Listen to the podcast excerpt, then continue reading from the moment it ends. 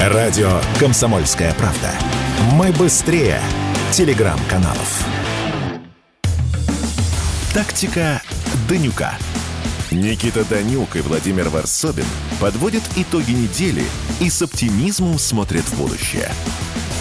Здравствуйте, товарищи, уважаемые слушатели и зрители радио «Комсомольская правда». Это «Тактика Данюка» в студии Никита Данюк. Э, со мной нет рядом Владимира Варсобина, он э, в отпуске, но мы в любом случае посылаем Владимиру лучи добра. Очень надеемся, что получится у него отдохнуть, насколько я знаю, в пределах нашей прекрасной родины. Естественно, как обычно, по традиции, мы с вами, уважаемые слушатели, обсудим все самые главные события, которые происходили э, за неделю в нашей стране, в мире вокруг нас, до чего уж тут греха таить, которые вот прямо сейчас происходят, и в том числе э, ленты новостей об этом пишут. О, есть тактика у меня, я буду ее придерживаться в течение этого часа. Ну и, естественно, самая громкая новость за последний день – это арест Игоря Стрелкова. Дело в том, что следствие просит арестовать бывшего министра обороны ДНР Игоря Стрелкова. А, проходит заседание в Мещанском районном суде Москвы. А, собственно, в суд поступило ходатайство об избрании меры пресечения в виде заключения под стражу. Стрелкову вменяется часть 2 статьи 280 УК РФ, а именно публичные призывы к экстремистской деятельности, совершенной с использованием СМИ или интернета. Ну, все мы знаем, что большой достаточно телеграм-канал у э, Стрелкова и читаемый канал так вот, эта статья предусматривает в том числе лишение свободы на срок до 5 лет. Уже известен человек, который написал заявление.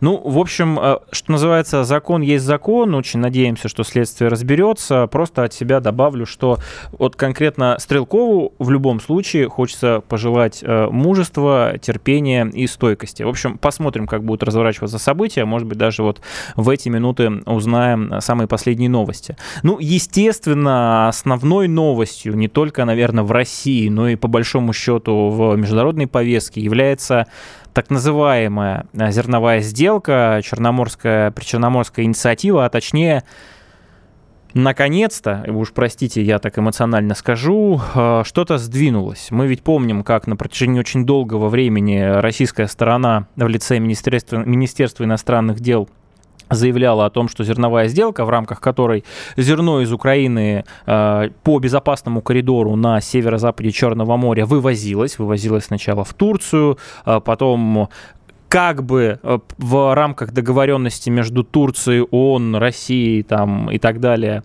э, кстати, прямой договоренности между Россией и Украиной нет, это тоже очень важно в рамках зерновой сделки, а значительная часть зерна должна была уходить в бедные страны, голодающие Африки, но, в общем, у нас есть сухая статистика, доходила до Африки там просто какие-то крохи, да, которые измеряются в процентах. В основном все это зерно э, оседало в карманах крупных владельцев владельцев корпораций, которые, собственно, и владеют зерном на Украине, уходило все это в Европу, зарабатывала, естественно, на этом Турция, и, прямо скажем, интерес Турции был абсолютно очевиден. Более того, порядка 8 миллиардов, по-моему, за последний год принесла так называемая зерновая сделка бюджету Украине, то есть стране нам откровенно вражеской. А условия России, которые заключались в том, чтобы перестали мешать выходить нашей агропродукции, в том числе сельскому хозяйству, на мировые рынки, не исполнялись эти обещания. Про мякопровод пресловутый из Тольятти в Одессу тоже уже сколько раз говорили, что для нас очень важно, чтобы он работал, а Украина просто взяла его и уничтожила. Э, по большому счету, да, произошла диверсия, произошел подрыв и так далее. И вот после а, теракта а, на Крымском мосту, когда а, в очередной раз э, Украина продемонстрировала ну, всю сущность вот этого террористического режима, произошел ответ. И честно повлиял вот это политическое решение, которое мы увидели, да, и демонстрацию этого политического решения, а в чем проявляется, собственно? Проявляется в первую очередь в том, что уже несколько дней подряд наносятся удары по инфраструктуре а, морской в Одессе. Мы знаем, что Николаев периодически под обстрелом, Очаков. И в этом смысле э, можно сказать о том, что все попытки там, Украины, и, я не знаю, тех кураторов, которые стоят за Украиной, сказать о том, что зерновая сделка будет работать и без России, а я напомню, э, Россия в данном случае заявила о том, что будет рассматривать э, любые грузы, любые корабли, которые э, идут в украинские порты как потенциальные носители грузов военных. И, в общем, на фоне этого мы увидели демонстрацию ну, жесткой воли. Я, если честно, боялся в какой-то момент, что вот эти все заявления о том, что раз не выполняется эта зерновая сделка, то мы в какой-то момент вот точно выйдем, уже вот прям точно-точно выйдем, а потом каждый раз, я думаю, уважаемые слушатели не дадут мне соврать, вот мы по каким-то причинам, несмотря на то, что наши условия не выполнялись, ее продлевали.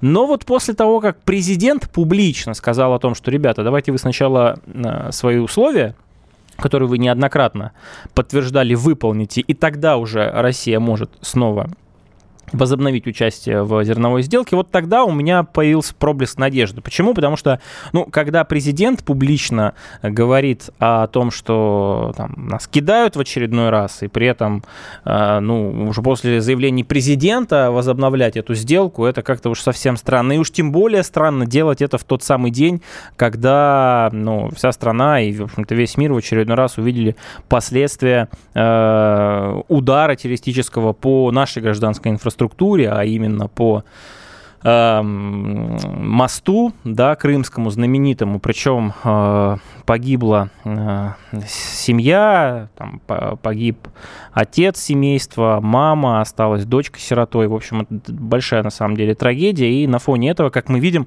происходят не просто удары возмездия, а инфраструктура, с помощью которой там теоретически Украина может продолжать э, зарабатывать на зерне, она уничтожается. Она уничтожается, кстати, не только из-за зерна как такового, но это тоже очень важный момент, а, э, потому что за время действия вот этой пресловутой зерновой сделки, опять же, у нас есть заявление нашего представителя в Совбезе ООН, заявление МИДа, э, вот в терминалах Одессы, например, как оказалось, было сосредоточено большое количество вооружений, э, беспилотных летательных аппаратов, подводных, надводных, всевозможных устройств, которые, естественно, либо применялись, либо в планах э, применения против нашей страны. Поэтому то, что происходят удары, и удары, это тоже очень важно, точечные, э, удары, при которых э, минимально страдает гражданское население на Украине, я,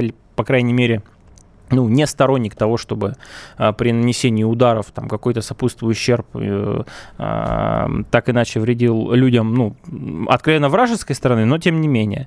Ну, в общем, это сейчас происходит на наших глазах. Э, что еще хочется добавить? Э, о том, что Россия по-прежнему готова бесплатно э, заместить поставку украинского зерна для нуждающихся стран, причем говорит об этом пресс-секретарь президента России Дмитрий Песков. Он также сообщил о том, что тема поставок зерна из России в Африку будет обсуждаться как раз вот на предстоящем конце этого месяца э, в Санкт-Петербурге саммите э, Россия-Африка. Э, второй очень важный момент. Тут пыталась Украина сыграть на каких-то, ну, я не знаю, э, страхах, может быть, или просто пыталась взять нас на слабо, заявляя о том, что да, мы, слушайте, с Турцией обособленно сможем договориться, они будут обеспечивать охрану там своими военными конвоями там нашего груза, и, в общем, Россия на самом деле вообще здесь ничего не решает. Ну, как оказалось, очень быстро турецкая сторона, несмотря на все там достаточно сложные сейчас у нас отношения, сказала, что нет, уж простите, вписываться за Украину мы не будем, рисковать рисковать мы не будем. А, более того, у там, потенциальных кораблей, которые там еще до недавнего времени заходили в Одесский порт, очень быстро международные компании отозвали страховку, лицензию. И это, в общем-то, говорит о том, что с а, нашей страной считаются. И вот я в самом начале речи заявил о том, что лично вот я ждал а, то, что мы наконец-то прекратим эту зерновую сделку, потому что это ну, напоминало какой-то ну, я не знаю, мазохизм, что ли. Э, это, как мне кажется, является очень большим таким внутриполитическим мерилом, потому что, я уверен, народ бы не понял в очередной раз.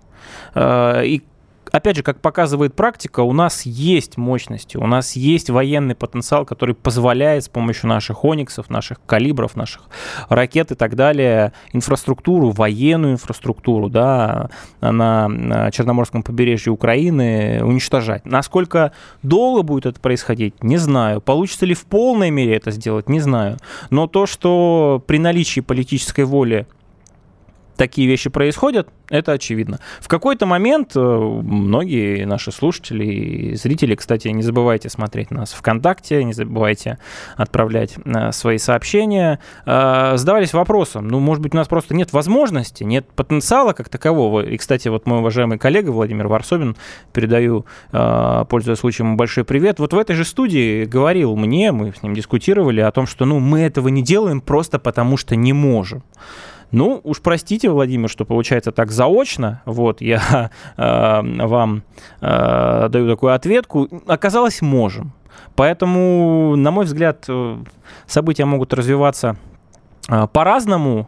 Более того, как конкретно будут развиваться эти события, мы обязательно обсудим с вами в следующей части. Я напоминаю, что в студии «Комсомольская правда» Никита Данюк, программа «Тактика Данюка». Со мной нет Владимира Варсобина, но он обязательно появится в студии, а, я уверен, на следующей неделе. Поэтому новости, которые у нас остались, мы обязательно обсудим в следующей части. По Стрелкову пока информации нет, может быть, обновится информация а, через пару минут. Оставайтесь с нами. С понедельника по пятницу в 8 утра по московскому времени слушайте на радио «Комсомольская правда» программу «Что будет?». Игорь Виттель и Иван Панкин раньше всех рассказывают о том, что вся страна будет обсуждать целый день. Наши ведущие видят, что происходит, знают, как на это реагировать и готовы рассказать вам, что будет. Тактика Данюка. Никита Данюк и Владимир Варсобин подводят итоги недели и с оптимизмом смотрят в будущее. Радио «Комсомольская правда», тактика Данюка. У меня есть тактика, я буду ее придерживаться. Еще пару слов по поводу так называемой зерновой сделки. Э, вот прямо скажем, зерновая сделка, как сейчас оказалось, была все это время невыгодна. Невыгодна нашей стране с точки зрения экспорта сельского хозяйства. Об этом сразу же, после того, как мы приостановили участие в этой сделке. Кстати, не вышли и не сказали о том, что нам она больше не нужна. Ну, почему а, такое мы говорим, я тоже попытаюсь а, объяснить, по крайней мере, как я это вижу. Так вот, а, наши производители сельхозпродукции, в том числе экспортеры зерна, говорят, слава богу.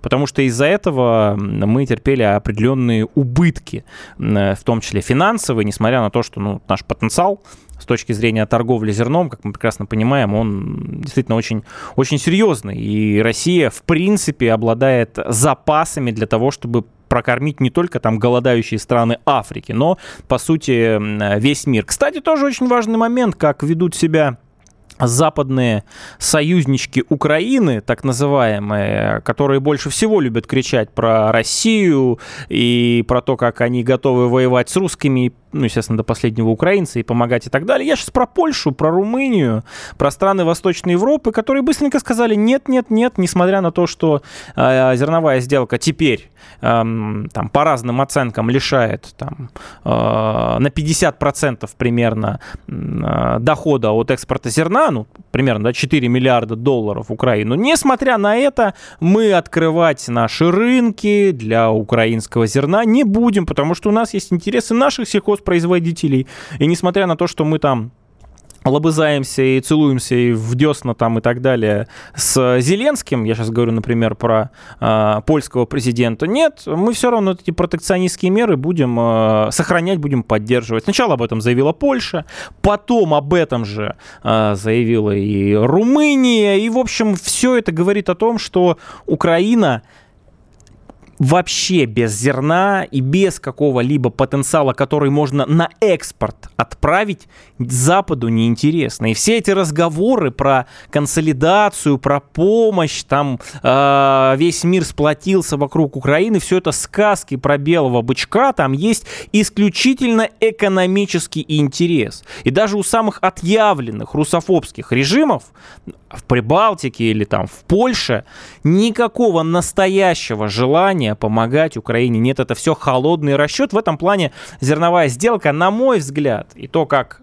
отреагировали на зерновую сделку американцы в первую очередь, которые тоже сказали, нет, никакие военные корабли, никакое сопровождение там Украины не будет со стороны Соединенных Штатов Америки, показывает, что, э, ну, мне хотелось бы верить, меня часто Владимир Варсобин называет оптимистом, э, что произошел определенный перелом что Россия показала силу и показывает это, да, вот те самые удары, которые мы видим. Мы ведь помним перед тем, как вот уже остались считанные часы по поводу зерновой сделки, мы слышали заявление Европейского Союза, Россия обязана продлить. Причем все, естественно, забывают о том, что обещания, которые были даны нашей стране, э, игнорируются. Просто это даже вот не берется в расчет. Но это на самом деле наша вина. Почему мы изначально поставили себя в позицию условно там слабую и теперь должны оправдываться там за голодающих стран Африки? Извините.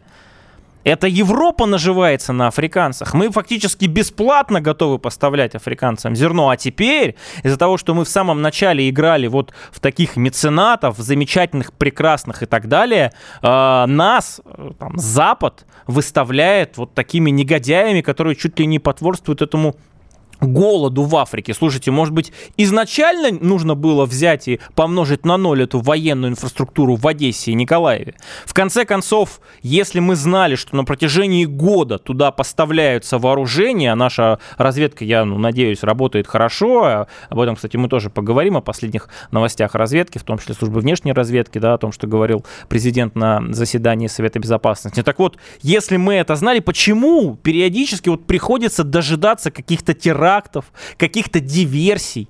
Ну, слушайте, мы находимся в состоянии противоборства, да, военном противостоянии э, с Украиной, которую спонсирует весь Запад. И если уничтожение инфраструктуры в Одессе, Николаеве, Очакове, кстати, вопрос, почему до сих пор Устье Дуная активно работает, и мы видим там скопление большое тех самых сухогрузов, там зерном, не зерном и так далее, которые идут потом в порт Измаил и так далее. Это тоже, на мой взгляд, должно находиться в фокусе нашего внимания. Не должны они просто так по-прежнему как-то зарабатывать. Неважно, что в первую очередь зарабатывают там транснациональные корпорации, которые в первую очередь владеют, собственно, землей на Украине. Но так или иначе, эти деньги идут и потом идут в ВСУ, идут на покупку вооружения, они работают против нашей армии, против наших солдат, против наших офицеров. И не важно, что в какой-то момент там зерновая сделка была для нас неким инструментом поддержки Эрдогана, да, мы все понимаем, что Эрдоган сложный партнер, и вроде бы он даже лучше, чем потенциальный там этот э, второй кандидат, уже забыл его фамилию, если честно. Ну, точнее, помню, но боюсь ошибиться э, при произношении. Вот Эрдоган говорит о том, что во время будущих контактов мы будем обсуждать меры по обеспечению безопасности судоходства в Черном море. А давайте мы просто сделаем так, чтобы нечего было обсуждать. И да, Одесса русский город. Очень жалко, ну и вот э, смотреть все равно, когда наносятся удары по Одессе, ну давайте прямо скажем, это оккупированный русский город. Оккупированный русский город властью нацистской. Там люди, которые, ну не то чтобы симпатизируют России, которые даже нейтральную точку зрения э, придерживаются, они не могут там высказать ее.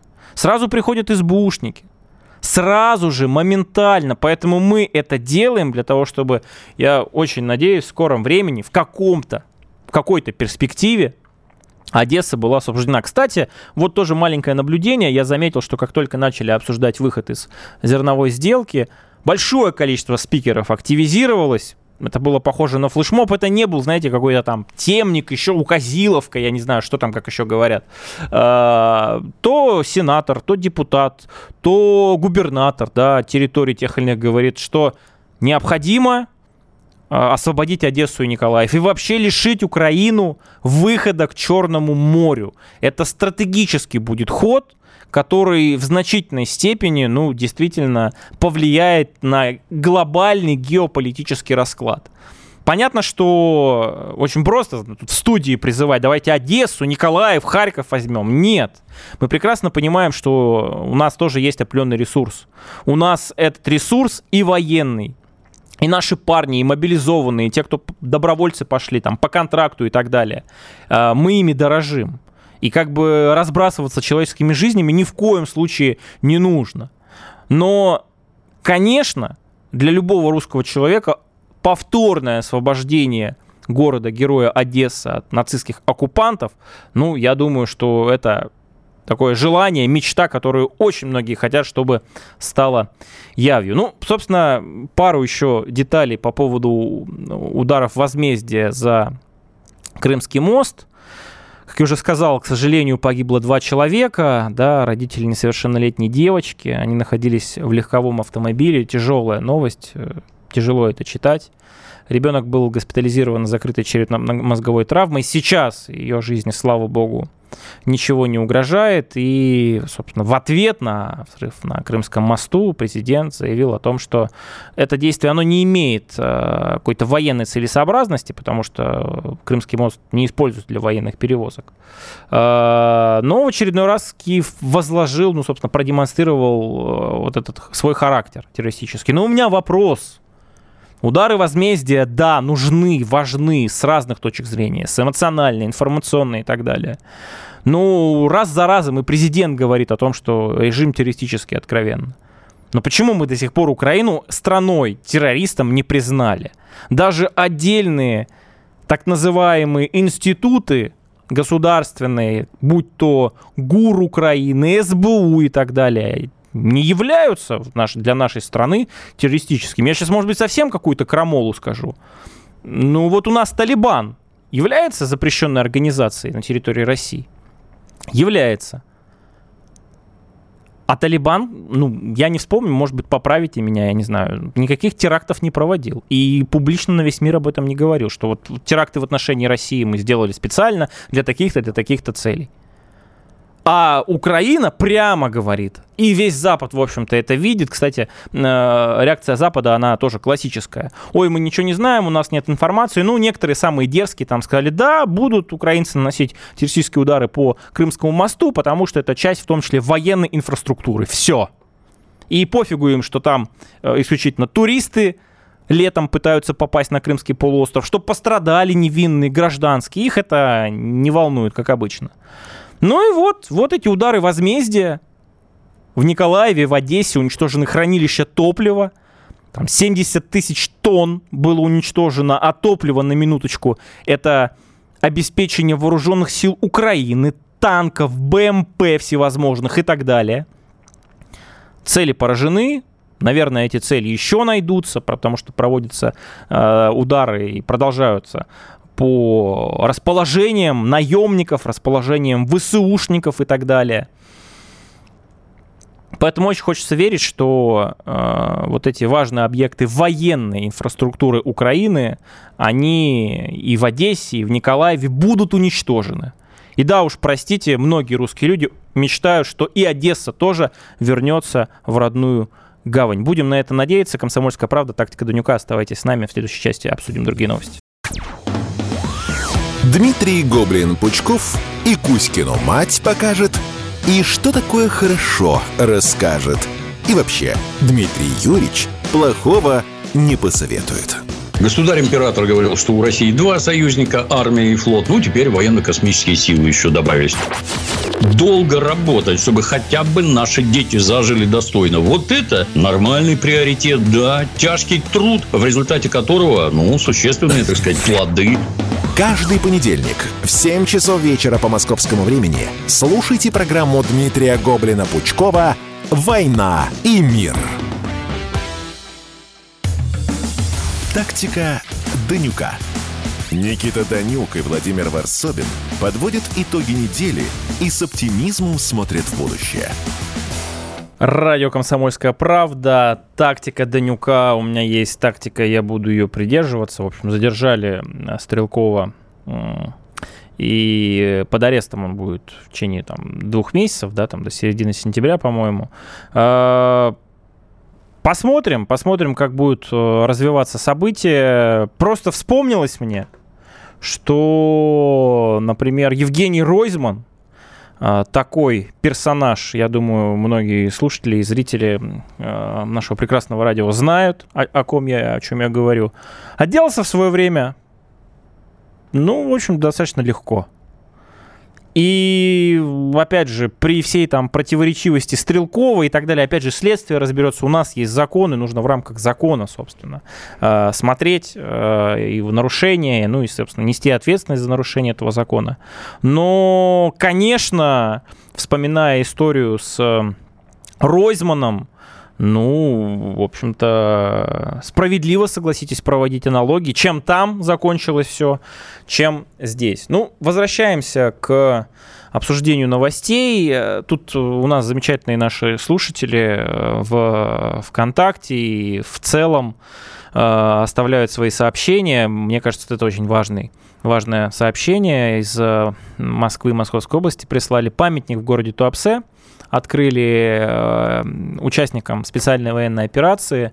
Э, кузнец выкопал журавля, а все остальные люди там, из других городов, из-за границы в том числе создавали, э, в общем, этот монумент Человек пишет, что, к сожалению, это не осветил ни один ТВ-канал. Это неправда. Огромное количество было материалов и по поводу этого памятника, и там на федеральных каналах, и в э, Телеграме. Но лишний раз просто хочется напомнить, посмотрите, вбейте в поисковике, посмотрите видео. Очень правильный, очень красивый такой памятник, который говорит о том, что нашим людям не все равно. Специальная военная операция э, для значительной части, большей части часть российского общества это действительно священная. Священная война, потому что уходят на фронт многие наши близкие, знакомые, и не возвращаются некоторые. Поэтому Конечно, это важная страница, пусть и трагическая. Я очень надеюсь, что и будет и победная, окончательно победная.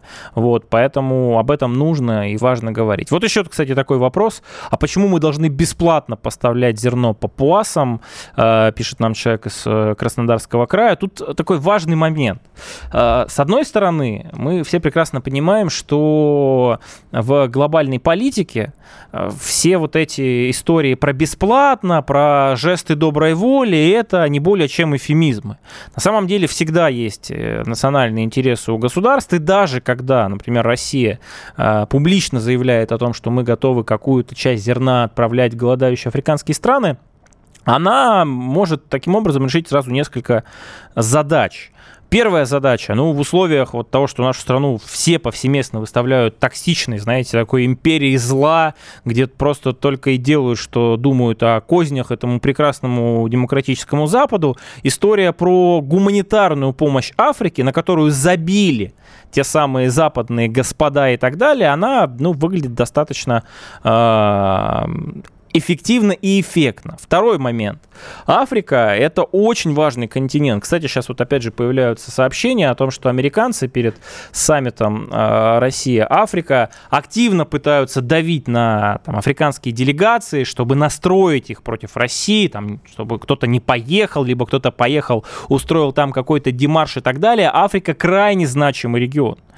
Я уж не говорю про полезные ископаемые пресловутые, да, и мы ведь помним, что во многих странах, в том числе там, где э, были и работали там, некоторые частные военные компании, да, которые ассоциируются с Россией, э, российские компании туда заходили. Они там э, зарабатывали, они там как бы природные ресурсы и ту самую природную ренту, которую всю жизнь всегда, в первую очередь, западные страны э, себе э, ложили в карман, они ну, туда приходили и замещали их. И на самом деле это в любом случае было полезно, при этом укрепляя позиции, там, внешнеполитические позиции нашего государства во многих африканских странах. В первую очередь я, конечно, имею в виду страны южнее Сахары, не будем их перечислять.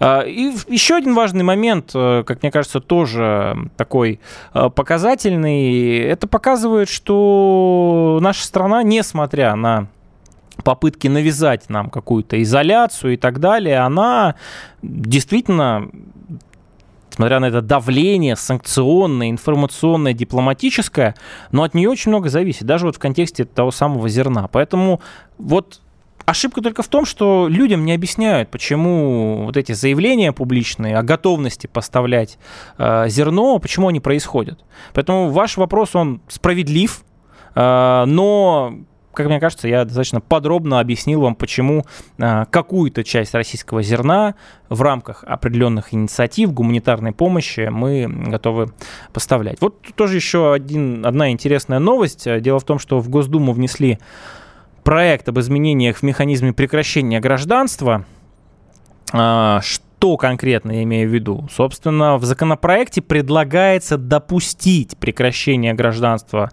Российской Федерации для лиц, которые приобрели его по рождению, либо на основании признания гражданином Российской Федерации в случае, это важно, совершения преступления или действий, создающих угрозу национальной безопасности. Смотрите, э, я, наверное, там, с начала специальной военной операции, ну, понимаешь, в публичном пространстве, используя те платформы, инструменты коммуникации, которые есть, задавал вопрос, ну, вот, условно, в воздух, да, там, аудитории, слушателям, зрителям и так далее, э, читателям, Почему такие законы есть на Западе, когда если ты откровенно подрываешь национальную безопасность, если ты откровенно работаешь, условно, там, на наших оппонентов, врагов и так далее, до сих пор можешь пользоваться, это очень важно, привилегией быть гражданином Российской Федерации.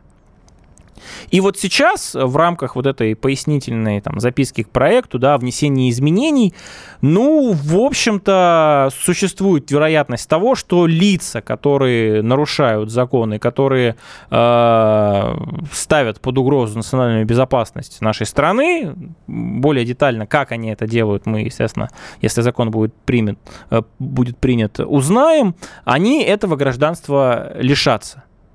Э, очень интересно, кстати, ваша обратная связь, уважаемые слушатели. Как вы относитесь к тому, что людей, которые по праву рождения являются гражданами Российской Федерации, их могут лишать этого гражданства, они, не знаю, станут там апатридами в конце концов и так далее, неважно. Мы сейчас говорим про сам факт того, что государство за антигосударственную деятельность на основании решения суда берет и лишает этого гражданина условно российского паспорта. Вот как вы к этому относитесь? Считаете ли вы это правильным в, нынешних условиях, в условиях специальной военной операции, да? А, ну, можно сказать, что военного времени так, так или иначе. Либо а, вы считаете, что это мера излишне жесткая, что это очередная, там, я не знаю, охота на ведьм для того, чтобы знаю, последних иностранных агентов, я не знаю, привлечь к ответственности, чтобы они не возвращались и так далее. Кстати, напомню вам, что свои комментарии вы можете оставлять в ВКонтакте, где у нас идет трансляция. Также есть э, у нас обратная связь через Telegram, WhatsApp, Viber даже. Э, номер э, плюс 7 967 200 ровно 97 02. Очень интересно э, ваше мнение по этому поводу.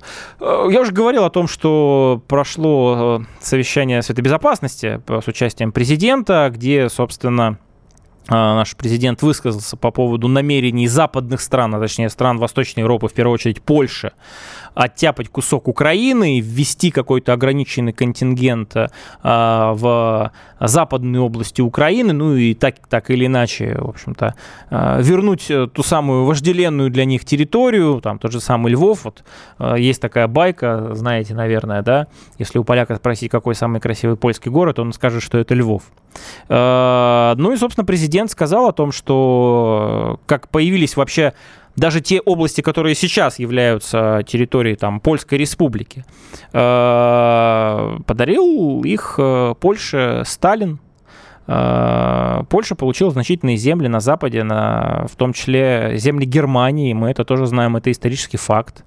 И вот наш президент, обращаясь к полякам, говорит, наши друзья в Варшаве что, позабыли об этом? Мы напомним. Говорил он, кстати, еще и о том, что Теоретически вот эта операция по отжатию западных областей Украины, она может сопровождаться попыткой вторгнуться на территорию Беларуси, то есть на территорию нашего союзного государства, и что Россия в полной мере ну, будет считать это угрозу, угрозой и в отношении, в отношении себя. Это правильно, это здорово. Естественно, Беларусь — это наши братья, мы не просто там союзники, мы, в общем-то, в одной лодке находимся, защищать нужно, но было бы очень здорово, если бы вот до до этого момента мы бы еще и ситуацию там э, с обстрелами Белгородской области тоже э, нивелировали, да, ликвидировали эту самую угрозу, и в этом плане, э, ну, заботясь и правильно заботясь о Беларуси, очень важно не забывать и о наших территориях приграничных, которые периодически испытывают те самые обстрелы постоянные, там, атаки дронов, не дай бог, какие-то диверсионные группы. Кстати, мы знаем ведь про продвижение наших бойцов э, в Харьковской области. Я очень надеюсь, что в итоге это закончится тем, что э, Белгородчина, которая страдает от э, украинских террористов, в скором времени от этой угрозы избавиться. Комсомольская правда, тактика Днюка. Оставайтесь с нами. Вернемся через пару минут в следующей части. Все программы радио Комсомольская правда вы можете найти на Яндекс Музыке. Ищите раздел вашей любимой передачи и подписывайтесь, чтобы не пропустить новый выпуск. Радио КП на Яндекс Музыке. Это удобно, просто и всегда интересно. Тактика Данюка. Никита Данюк и Владимир Варсобин подводят итоги недели и с оптимизмом смотрят в будущее. Радио «Комсомольская правда», тактика Данюка. А, есть тактика, у меня ее придерживаюсь. Владимир Варсобин мне всегда в этом помогает. Сейчас он в отпуске. Передаю лучи добра. Надеюсь, Владимир вернется к исполнению своих профессиональных обязанностей, а, отдохнувшим, здоровым и так далее. Вот, кстати, почему я вспомнил в очередной раз Владимира, пишут наши уважаемые слушатели и зрители, а не боитесь, что вас там также лишат гражданства за какое-то высказывание. Или, например, Варсобина. Нет, не боимся. А, Еще вариант, что делать с э, подобного рода э, персонажами, которые наносят прямой вред безопасности нашей стране. Вот из Мурманской области пишут, проще просто смертную казнь ввести для таких граждан в кавычках. Или вот еще из Ставропольского края. Несомненно, надо гнать из страны всех, кто тявкает на нашу родину. Лишать гражданства, несмотря ни на что. По рождению, не по рождению всех гнать. Ну, э, я все-таки глубоко убежден, что в первую очередь должны работать у нас институты правовые, да. Но если будет закон и будет определенный прецедент создан, я не знаю, накидайте свои варианты, кого вы вот с вашей точки зрения в первую очередь подобного рода, э, ну, если он будет принят, этот закон, да, так, этот закон должен касаться. Сейчас мы не берем какие-то последствия, но тем не менее также интересно, вот что наш э, народ, что наши люди, кого наши люди считают первыми, скажем так, в очереди на применение этого э, закона. Э, еще хочется добавить историю про заседание Совета Безопасности. Вот я уже в самом начале сказал о том, что наш президент заявил о намерениях Польши ввести ограниченный контингент там польско прибалтийский, условно, на территорию Западной Украины. Собственно, получил он эту информацию благодаря работе нашей службы внешней разведки. Там Нарышкин поделился и так далее. А, вот как, вам, как вы считаете вообще, вот этот сценарий, при котором Западная Украина, она отходит Польше и действительно становится частью Европейского Союза, может быть, даже частью НАТО, в конце концов. Вот он выгоден Российской Федерации или нет? На самом деле очень дискуссионный вопрос. Вот даже для меня э, конкретного, э, конкретной такой позиции я вот ее не выработал. Объясню почему. Потому что, с одной стороны, мы все прекрасно понимаем, что на западе Украины это вот та самая, не, не то что нелояльная Украина, а самая русофобская Украина. Причем даже с исторической точки зрения, те, которые даже во времена а, существования Советского Союза всегда условно были против. На каком-то генетическом уровне у жителей Западной Украины, ну, всегда была э, там, ненависть к России, к русским, недовольство, неприятие. Называйте это как угодно, но это 100% исторический факт. И давайте вспомним, сколько еще советская власть, сильное, сильнейшее советское государство вычищало вот эту заразу с Западной Украины после окончания Великой Отечественной войны, после Второй мировой войны, как потом многих там условных в кавычках, грубо говоря, бандеровцев советская власть по тем или иным причинам реабилитировала, да, во времена там, того же Хрущева, активно украинизировала людей, которые живут на Украине, но которые не а, как бы являлись украинцами. А, для чего она это делала? Я вот как большой поклонник, на самом деле, советского периода в истории нашей страны могу сказать, что эти вопросы, они вполне себе справедливы. И ну, я к тому, что даже советская власть не смогла вот эту вот эту бандеровщину на корню пресечь. Нет. А когда ее не стало, понятно, что она начала цвести пышным цветом и сейчас захватила всю, всю территорию Украины. И самая эта большая трагедия заключается в том, что, ну, там, словно линия фронта проходит там, по южной да, части Украины, по восточной. Там, где вот прям совсем-совсем наши люди.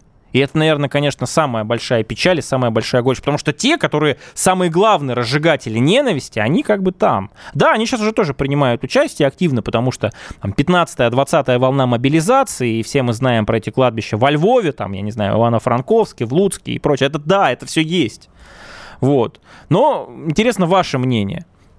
А, я вот взвесив все за и против, считаю, что, наверное, в какой-то среднесрочной перспективе приход поляков туда, учитывая, что они не собираются уходить, и учитывая их отношение к украинскому национализму и вообще как таковой украинской государственности на этих землях, ну, мне кажется, это был бы интересным сценарием. Правда, этот сценарий будет интересен, как мне кажется, при условии, что, э, естественно, э, правобережная Украина, вот, так в той или иной степени становится там, частью России, я не знаю, либо это какое-то отдельное квазигосударственное образование и так далее. Непонятно, естественно, Украина лишается Черноморского побережья, об этом даже речи быть не может. А, не знаю, остается там Киев в рамках какой-то государственности или не остается, но вот такой расклад, я могу ошибаться, я, в принципе, увидел в э, заявлении Владимира Владимировича Путина, который, собственно, говорил о том, что если поляки туда придут, ну, они уже вряд ли захотят оттуда уходить. Другое дело, что если они официально свой контингент туда пришлют, чего они пока этого не делают. Да, мы знаем огромное количество, тысячи, десятки тысяч наемников, в том числе стран Европы, Западной Европы, и огромное количество поляков, об этом говорят наши ребята, которые прослушивают там связь наших врагов, что там поляков просто пруд пруди. Но смогут ли они сами принять это решение, зайти уже официально на территорию Украины? Ведь мы ведь также слышали заявление президента о том, что только суньтесь, только попробуйте, и вы тогда станете уже 100% э, мишенью для, там, условно, наших ракет и, и в целом участниками этого военного противостояния. Поэтому Интересно, в общем, э, ваша обратная связь. Э, что еще хочется обсудить? Вот такая новость пришла. Мне кажется, интересная. В России школьники будут изучать вопросы противодействия коррупции.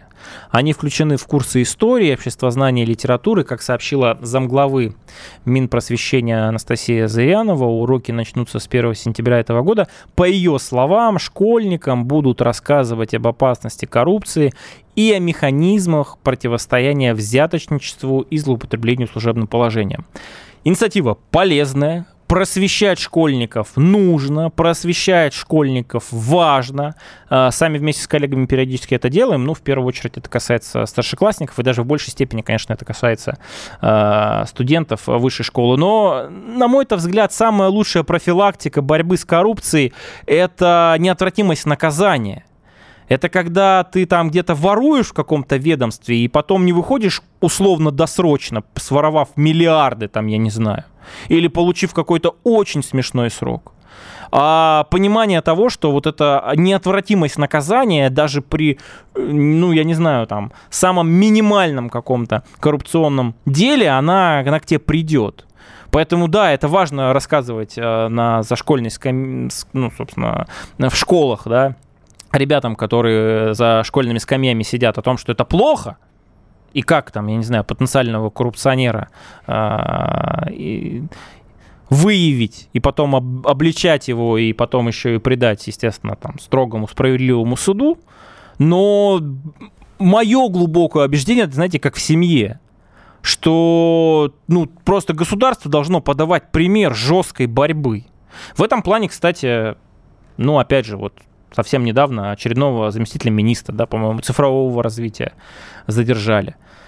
Э, идет, идет, идет эта борьба с коррупционерами. Другое дело, что ну вот они же как-то не кончаются, они попадаются все равно рано или поздно, да.